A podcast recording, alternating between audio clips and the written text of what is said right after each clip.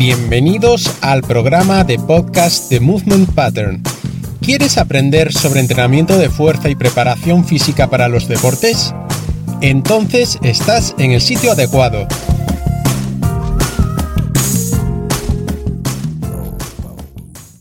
Press de hombro versus press de banca. ¿Cuál es mejor?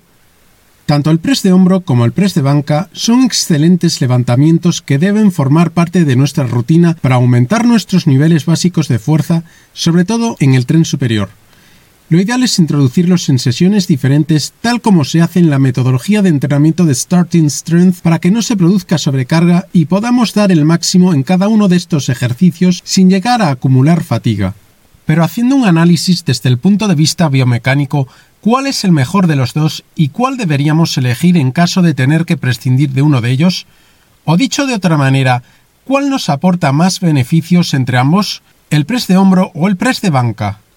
Cada uno tiene sus pros y contras, así que vamos a ir analizando por separado estos dos levantamientos.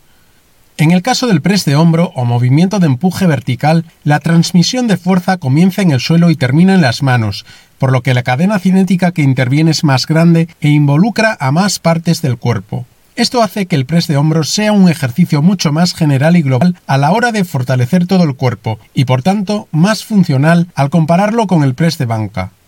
Una cadena cinética es el conjunto de partes del cuerpo involucradas en la transmisión de fuerza desde los lugares donde se genera hasta los lugares donde se aplica. Tanto los músculos de la parte anterior como los de la parte posterior del cuerpo se fortalecen por igual, por lo que se mantiene una armonía y equilibrio entre la cadena anterior y la cadena posterior. Este punto es de gran importancia para prevenir desequilibrios musculares y para mantener una postura correcta o incluso mejorarla. Cabe recordar para aquellos que practicáis un deporte que tener una postura correcta está unido a una mejora en los niveles de motricidad y a una mayor eficiencia en la ejecución técnica de cualquier gesto deportivo. El simple hecho de hacer un empuje vertical de pie hace que toda la musculatura del core se active para realizar su principal función de estabilización de la columna vertebral y manteniendo el equilibrio en el sistema formado por el levantador y la barra cargada con discos, previniendo así que se produzcan caídas. Esto hace que podamos considerar al press de hombro un excelente ejercicio de core y el hecho de levantar altas cargas nos asegura tener un core muy fortalecido y bien desarrollado. El press de hombro actúa como una medicina ya que se puede considerar como un ejercicio de prevención del pinzamiento de hombro, en el que el tendón del músculo supraespinoso queda atrapado por debajo del acromion, lo cual nos limita a elevar el brazo a un rango más allá de la línea horizontal, aparte del dolor que podamos sentir con el movimiento. Y a nivel deportivo, y en especial en el deporte de la alterofilia y en el ámbito de la preparación física, la fuerza que desarrollemos al realizar series de press de hombro con cargas pesadas tiene transferencia a otros tipos de empujes verticales con la barra olímpica, como pueden ser la arrancada y el envión o jerk. El único punto en contra es que para una misma intensidad de carga levantamos menos peso en comparación con el press de banca. En el caso del press de banca o movimiento de empuje horizontal, sin duda podemos levantar mucho más peso que en el press de hombro para una misma intensidad de carga. De hecho, es el ejercicio de tren superior en el que podemos movilizar más peso. La fuerza que desarrollamos al hacer nuestras series de press de banca tiene su transferencia cuando hacemos nuestras series de press de hombro, ya que contribuye a mejorar nuestros niveles de fuerza en ese levantamiento. La cadena cinética que interviene es mucho más corta, ya que se extiende desde el lugar donde la espalda alta se apoya en el banco hasta las manos sujetando la barra. Es cierto que realizar una técnica como el LED Drive ayuda a aumentar esta cadena cinética y nos proporciona un extra de fuerza con el que podemos movilizar algo más de peso. Pero aún así, esto no permite considerar al press de banca un ejercicio igual de general y funcional que el press de hombro por otros detalles que se omiten.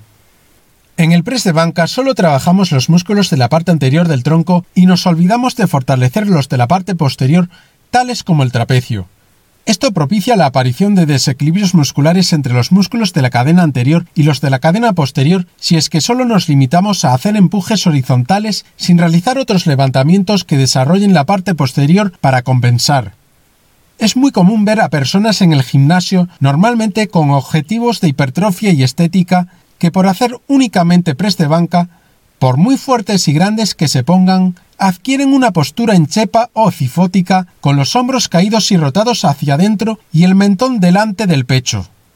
Al realizar un empuje horizontal apoyado sobre un banco, anulamos el trabajo activo de equilibrio y estabilización de la columna que el core debería realizar, ya que estas funciones las realiza el banco. Esta característica y la anterior hacen que el press de banca sea el ejercicio multiarticular menos funcional de todos.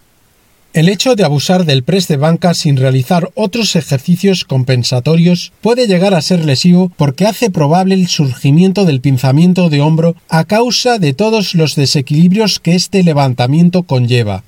Tal como he dicho antes, debemos incorporar el press de hombro para prevenir esta lesión y como mínimo el volumen de empujes verticales debe ser igual al volumen de empujes horizontales. Tras haber hecho este profundo análisis comparativo, si tuviera que elegir entre uno de estos dos levantamientos y prescindir de uno de ellos, yo personalmente decido darle prioridad al press de hombro o empuje vertical con la barra olímpica, ya que es mucho más completo y enriquecedor. Pero una vez más insisto en que lo mejor y lo más inteligente es, siempre que se pueda, aprovecharse de las ventajas que ambos ejercicios nos ofrecen, ya que en cierto modo se complementan y producen mayor sinergia. Tal como dije al principio, lo mejor es incorporarlos en sesiones diferentes, sobre todo si vamos a levantar altas cargas, para que el esfuerzo y la energía que demanda cada uno no interfiera sobre el rendimiento del otro, y así realizarlos en condiciones de ausencia de fatiga y mayor frescura en aquellos grupos musculares que intervienen en común. Espero haberte abierto mucho más la mente con respecto a este tema en el que simplemente he querido transmitir mi opinión a través de un argumento bien fundamentado y razonado. Y para los que seguís defendiendo al preste banca como ejercicio estrella para fortalecer el tren superior, que sepáis que respeto mucho vuestra opinión y que para nada he pretendido demonizarlo y mucho menos insinuar que sea un levantamiento inútil que haya que eliminarlo de nuestra rutina de entrenamiento yo también sé lo que se siente al levantar mucha carga apoyándote sobre un banco y lo mucho que sube la autoestima.